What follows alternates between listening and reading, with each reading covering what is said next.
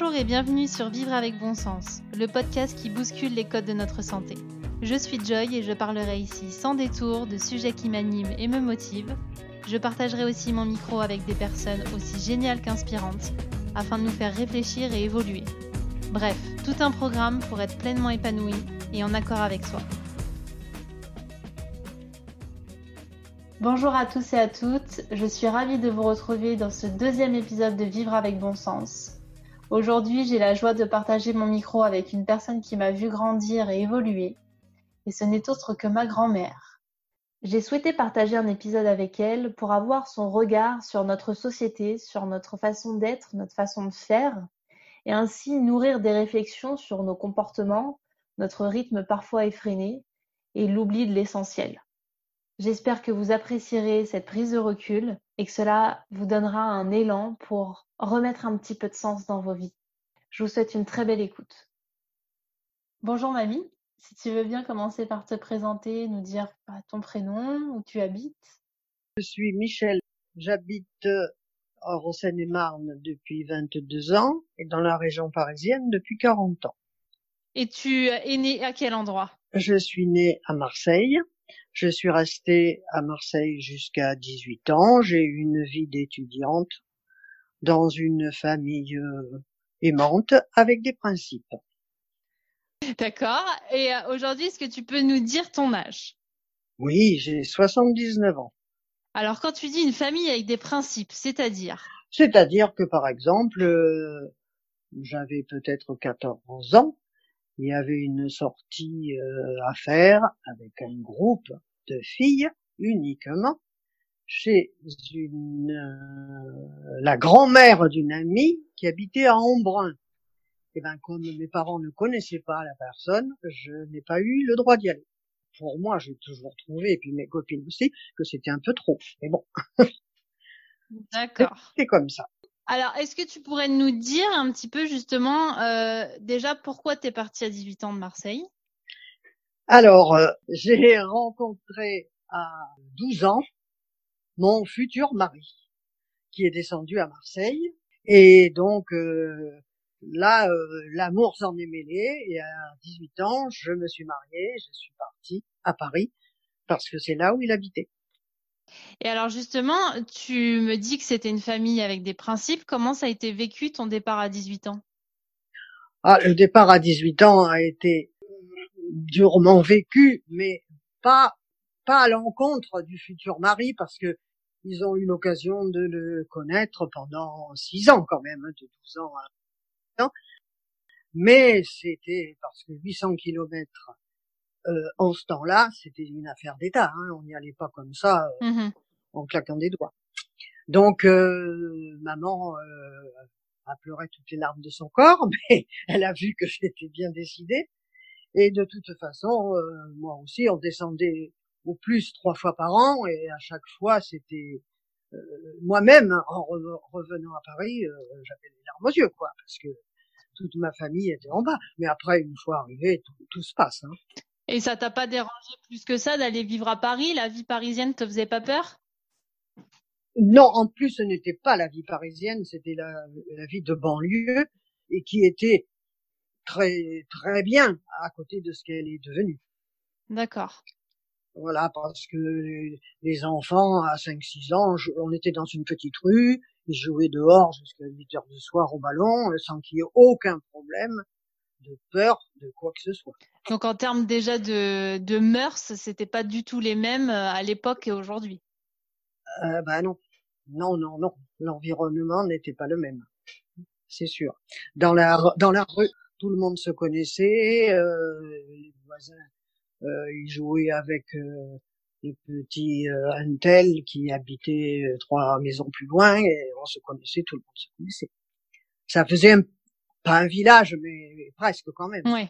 Il y, avait vraiment une proximité entre euh, entre les gens qui habitaient dans le Oui, et puis oui, ceux qui euh, euh, il y avait on avait confiance dans les voisins, dans leurs enfants, la façon dont ils étaient élevés et on n'était pas toujours à la fenêtre pour savoir où était le fils ou la fille. Et alors justement, tu vois, je suppose une différence entre cette façon de vivre à l'époque et aujourd'hui Avec moi ou avec euh, les, les, autres petits-enfants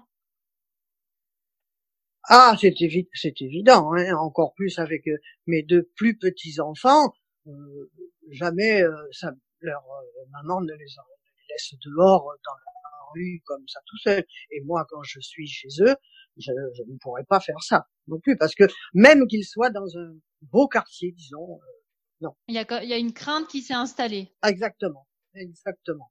Et alors, qu'est-ce qui t'a le plus marqué en termes de changement euh, à la fois sur la société, à la fois de, de priorité? Oui, ben sur la société, euh, c'est ça. C'est, je suis dans dans un petit village actuellement, donc c'est pas pareil, mais euh, je ne pourrais pas vivre tranquille dans une ville, dans une euh, grande ville, comme à Paris ou euh, il faut se méfier de trop de choses. Parce que euh, d'abord, évidemment, les peut-être que les médias sont un peu responsables de ça parce que on est au courant de tout. On peut dire cinq minutes après que l'événement soit arrivé. Donc, ça fait ça fait un peu peur, ça c'est sûr. Mais quand on voit que une jeune femme à 8 heures du matin ne peut pas aller faire son footing dans un dans un bois ou même dans un endroit où il habité, c'est navrant. C'est ça qui est voilà. C'est c'est cette peur là. Peut-être que les gens, euh, les jeunes, je suppose, ne l'ont pas cette peur que j'ai. Mais pour moi, c'est difficile à, à supprimer. Quoi, c'est ça. Et tu penses que c'est euh, un changement par rapport à, à l'époque ou par rapport à l'âge, du fait que tu perdu un petit peu cette euh, insouciance quelque part? C'est par rapport à mon âge? Euh, Oui, parce que c'est pas forcément l'évolution de la société, ça, peut être aussi le fait que tu 79 ans et que tu plus de peur par rapport à, à tes petits-enfants ou tes enfants? Oui, c'est sûr, parce que quand ils s'en vont en voyage loin et tout ça, je pense un peu plus à eux que d'habitude. Oui, mais quand même, euh, par rapport à ce que l'on entend euh, à la radio, dans ce qui se passe et puis qu'on lit dans les journaux, que même un voisin de palier, euh, c'est des fois de celui-là qu'il faut le plus se méfier. Mmh. Donc on crée une certaine crainte aussi avec toutes les informations qu'on a, le trop d'informations. Voilà, voilà, parce que euh, on est saturé d'informations, hein, ça c'est sûr. Bien sûr. Si, on, si je vivais dans mon coin toute seule, sans radio, sans télé, sans machin, d'abord je pourrais pas, mais euh, évidemment qu'on saurait pas tout ça. Alors on saurait peut-être plus, on donnerait plus de liberté aux enfants. C'est mm-hmm. possible, c'est possible. Mais quand même, il, faut pas se voiler la face. Hein. Il y a beaucoup plus de les attentats, et tout ça. Moi, ça, ça, joue sur moi. Ça, ça, ça m'interpelle. Oui, bien sûr. Et alors, si tu fais un, un parallèle, parce que euh, du coup, tu, tu es né euh, pendant la guerre. Je suis né, oui, pendant la guerre, puisque c'était en 40, au début de la guerre. Voilà. Et du coup, il n'y avait pas cette notion de crainte? Bah, moi, en 40, je naissais. Donc, euh, en 50, la notion de guerre avec ce qu'elle parce que de toute façon avant la guerre c'était deux pays qui se battaient qui étaient euh, un envahissait l'autre mm-hmm. mais il n'y avait pas des il y avait pas des, des coups tordus. On n'attendait pas un attentat.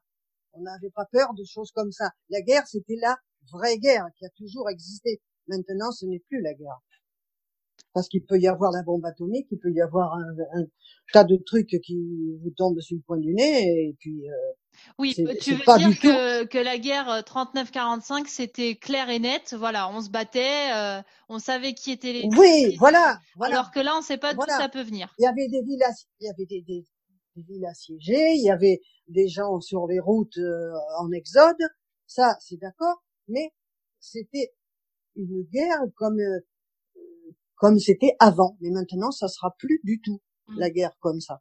Ça n'existera plus. Et avec tous tous les moyens qu'il y a maintenant. Oui, c'est des choses ponctuelles, c'est des, ouais. Oui, oh, une bombe pourra tomber un jour d'un drone. Pourquoi pas? Sans que. Oui, on ben, peut tout imaginer, oui. C'est comme les attentats, c'est comme euh, n'importe quoi. Ça peut venir. C'est pas, euh, on va dire qu'une une guerre était euh, réglée, mais oui, il y avait quand même quelque chose euh, qui était, c'était la guerre, elle était comme ça. Maintenant, il y a beaucoup d'imprévus, si je peux dire. Oui. Le mot, est faible, mais bon. Et justement, comment on grandit dans un dans une atmosphère? Bon, t'étais un plus jeune, mais euh, tu as quand même grandi des années pendant la guerre et après-guerre. Oui, oui. Alors, le, ce dont je me rappelle, enfin le plus, euh, j'ai un souvenir, j'avais trois ans, d'une euh, des bombes. J'étais dans un bac à sable avec mon cousin et des, des avions qui passaient très très très très bas et puis euh, qui allaient larguer des bombes. Ça, c'est quelque chose, j'ai pourtant trois ans en principe, on n'a pas beaucoup de souvenirs. Mais bon, là, ça, ça m'est resté. Et puis, mais sinon, après la guerre, la vie était calme. C'était pas les années folles mmh. comme plus tard, mais la vie était quand même plus calme. Et j'ai passé une, une vie estudiantine tout à fait normale, pleine de joie, de, de, de, de travail, ça c'est sûr.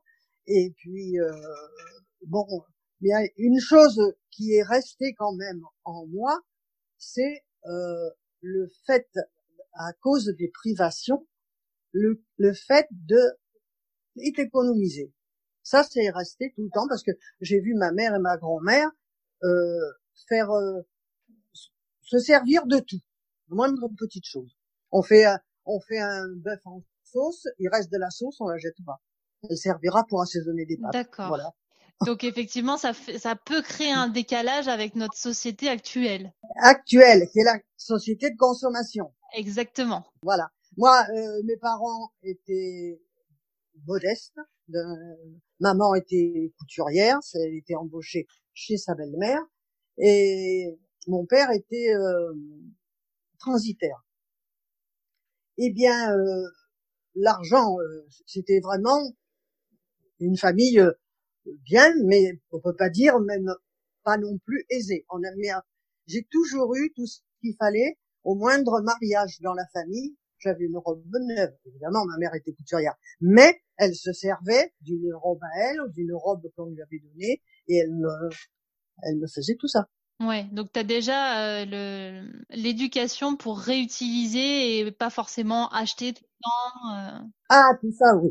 Oui, oui, oui pour ce qui est la couture, la nourriture, euh, n'importe quoi, le bricolage, n'importe quoi, puisque papa était très bricoleur et donc on se servait de tout ce qu'on pouvait avoir à la maison.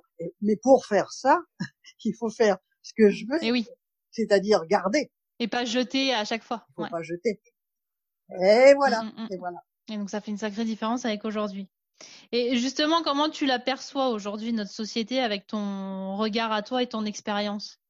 Eh bien, je l'aperçois comme on oublie un peu l'essentiel, parce que euh, c'est une sorte d'escalade dans ce que l'on a envie. Les, les jeunes, pourquoi se marient plus tard ou de se, et souvent restent chacun chez leurs parents tout en étant en couple. Euh, parce que il faut la machine à laver, le truc, le machin, le réfrigérateur, le tout. Tu penses que les jeunes aujourd'hui restent plus avec leurs parents parce qu'ils ont peur de prendre leur indépendance? Oui, est-ce qu'ils ont peur de l'indépendance? Pourquoi il y en a autant? Qui vivent en couple au bout de, je sais pas moi, même dix ans, qui se séparent Alors que ça, ça m'a l'air d'être un essai. Quand ils vivent ensemble, ils peuvent se tester, disons, de toutes les façons. S'ils sont d'accord pour faire ci, s'ils sont d'accord pour faire ça, ils font souvent, il y en a qui font des enfants, et hop, on se, on se sépare. Mais pourquoi? Est-ce que, d'abord, se séparer, ça m'a toujours, euh,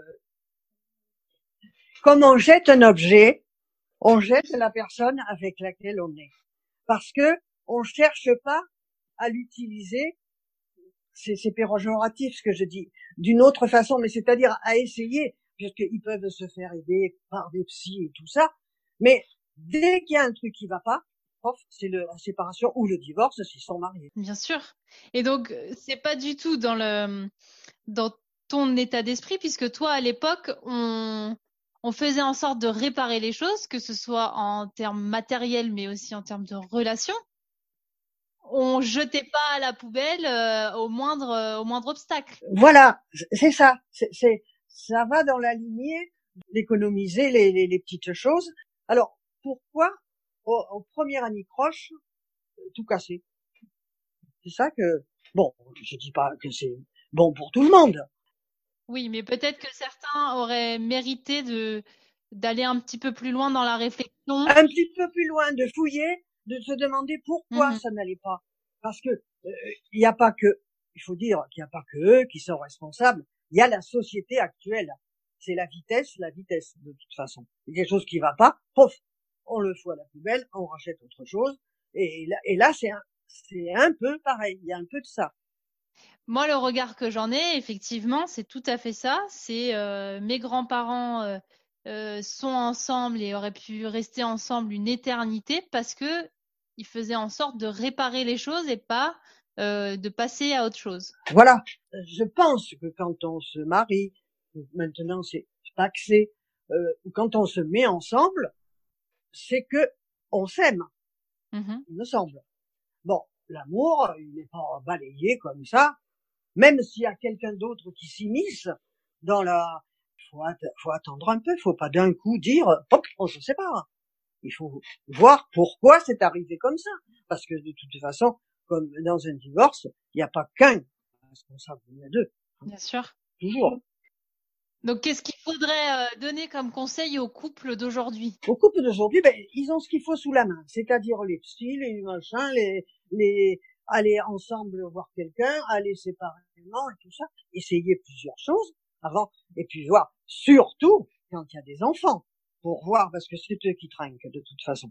Alors, il faut mmh savoir euh, si on s'est marié ou on s'est mis ensemble sur un coup de tête, alors ça c'est autre chose.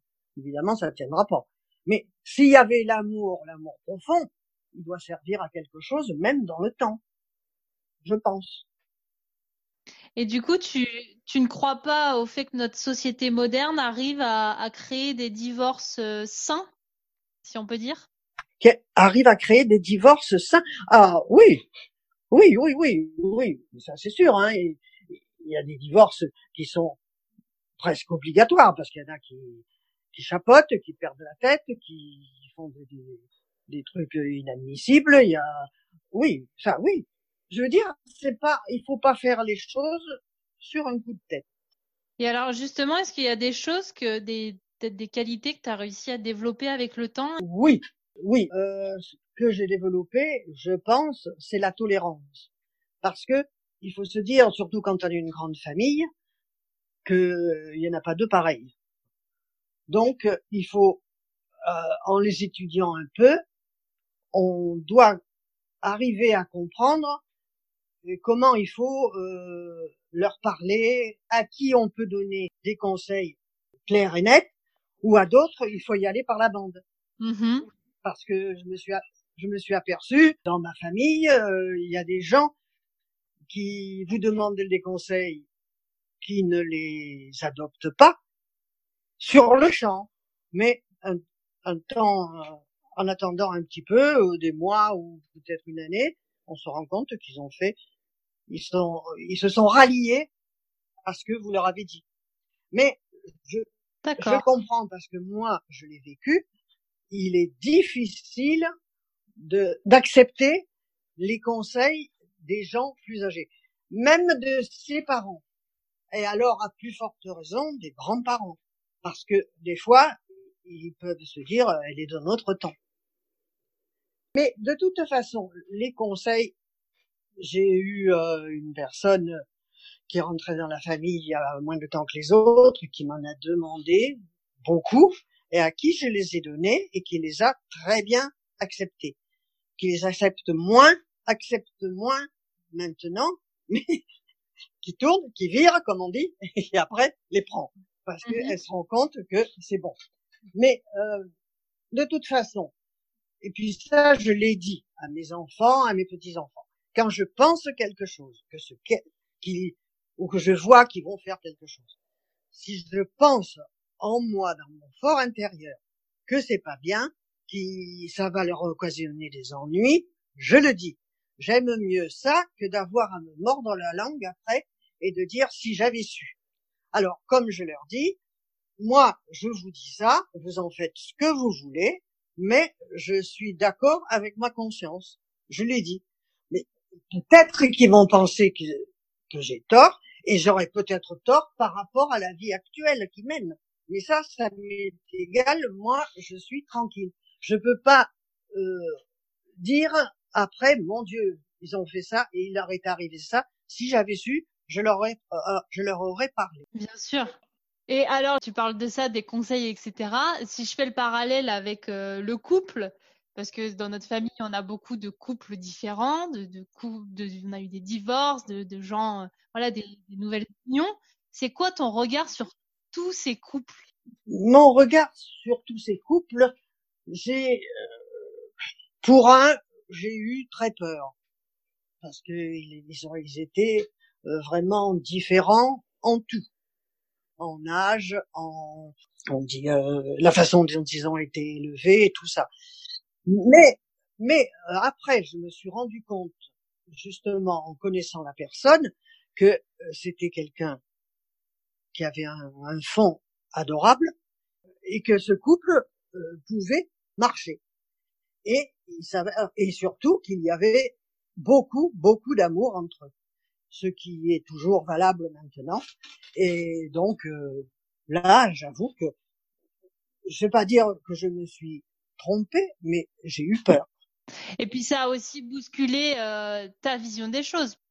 Ça a bousculé ma vision des choses parce qu'il y a eu un divorce avant. Donc ce divorce, c'est toujours pareil. Euh, il y a le pour et le contre. Hein. On n'a pas, quand on entend, on entend qu'un son de cloche. Mais toi, peut-être que dans ton fort intérieur, tu t'es dit, ils n'ont pas tout tenté avant de divorcer, comme tu me le disais tout à l'heure. Euh, oui, mais après j'ai su que quand même, ils avaient tenté pas mal de choses et euh, essayé de, de, rabibocher et tout ça.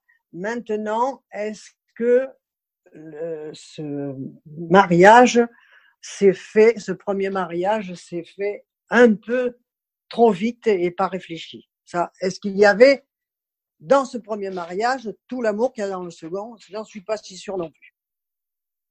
Justement, quand tu vois euh, bah, tes petits enfants ou autres jeunes qui se marient tard, voire pas, est-ce que tu comprends ou est-ce que pour toi c'est c'est pas normal?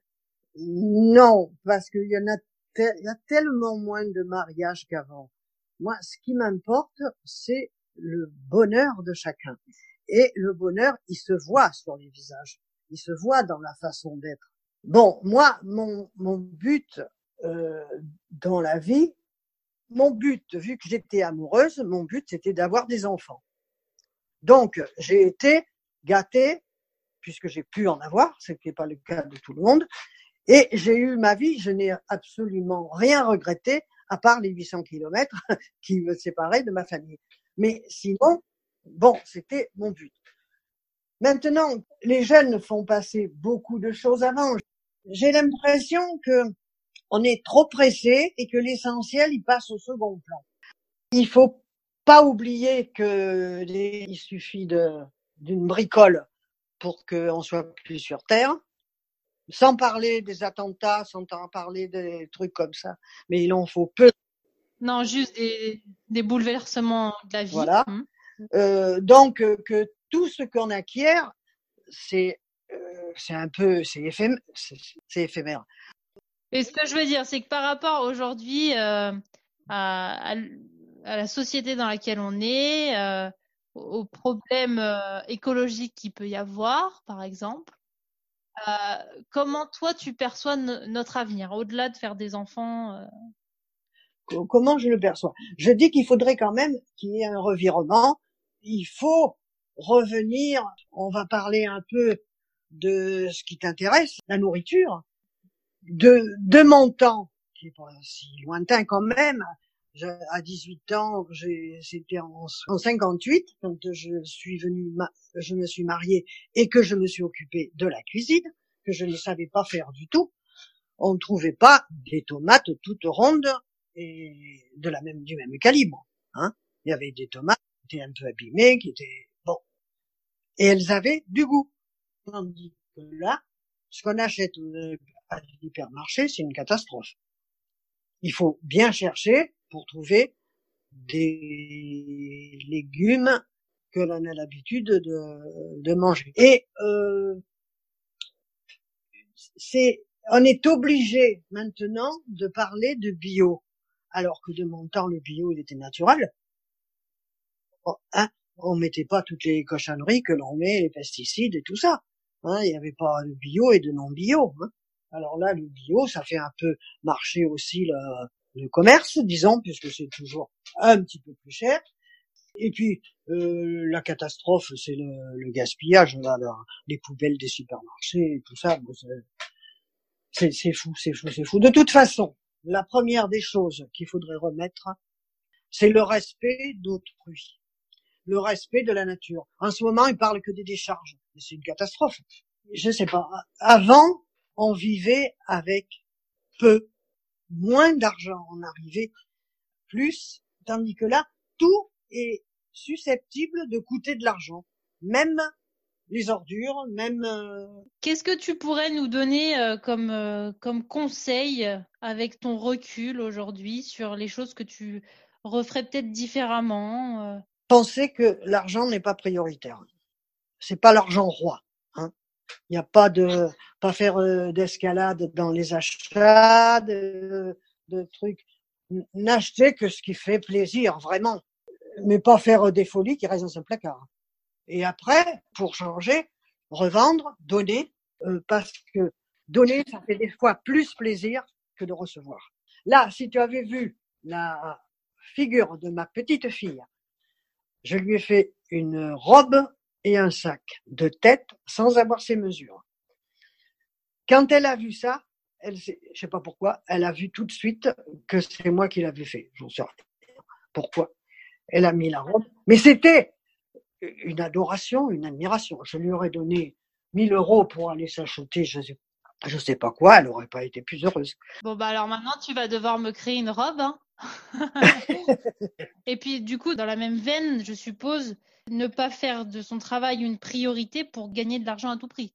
Non, voilà, c'est ça. Il faut, à mon avis, quand on le peut, et c'est le cas pour mon environnement à moi, hein, je ne veux pas parler beaucoup de ce que je connais pas. Mais enfin, les gens, vous, tous les gens dans ma famille, vous pouvez gagner de l'argent sans en faire le but de votre vie. Me disais, on, passe parfois à côté de l'essentiel, même si on, on, parle en règle générale. Alors, l'essentiel dans la vie, vie, ça veut dire vivre, pour vivre, il faut être en bonne santé. Bonne santé, tu t'y connais, tu y travailles, et ça, c'est l'essentiel. Hein, se nourrir convenablement. En termes de santé, il y a aussi euh, la santé mentale. Oui, mais la santé mentale, elle vient, à mon avis, du bonheur. Quand on est heureux, on a une bonne santé mentale. Mais pour l'entretenir, justement, ce bonheur, il faut être proche, moi, le fin mot, c'est l'amour. Il faut être proche de, ses proches, il faut être proche de, ses voisins, de euh, ceux avec qui tu as du, tes amis, de n'importe qui. Mais c'est ça qui, qui entretient ta santé mentale. Eh bien, c'est sur cette note du bonheur et de l'amour que nous allons terminer. En tout cas, merci infiniment, mamie, de t'être prêtée au jeu de cette interview pour mon podcast. Merci, ma chérie. Et euh, pour tous ceux et celles qui sont arrivés euh, jusqu'ici, euh, qui nous ont écoutés jusque-là, eh bien, je vous remercie également. J'espère que ça vous aura plu, ça vous aura permis d'avoir une réflexion différente sur notre façon d'être et nos façons de faire. Si c'est le cas, n'hésitez pas à me laisser une petite note, un commentaire et à le partager. Je vous dis à très très vite pour le prochain épisode et merci à tous pour votre soutien.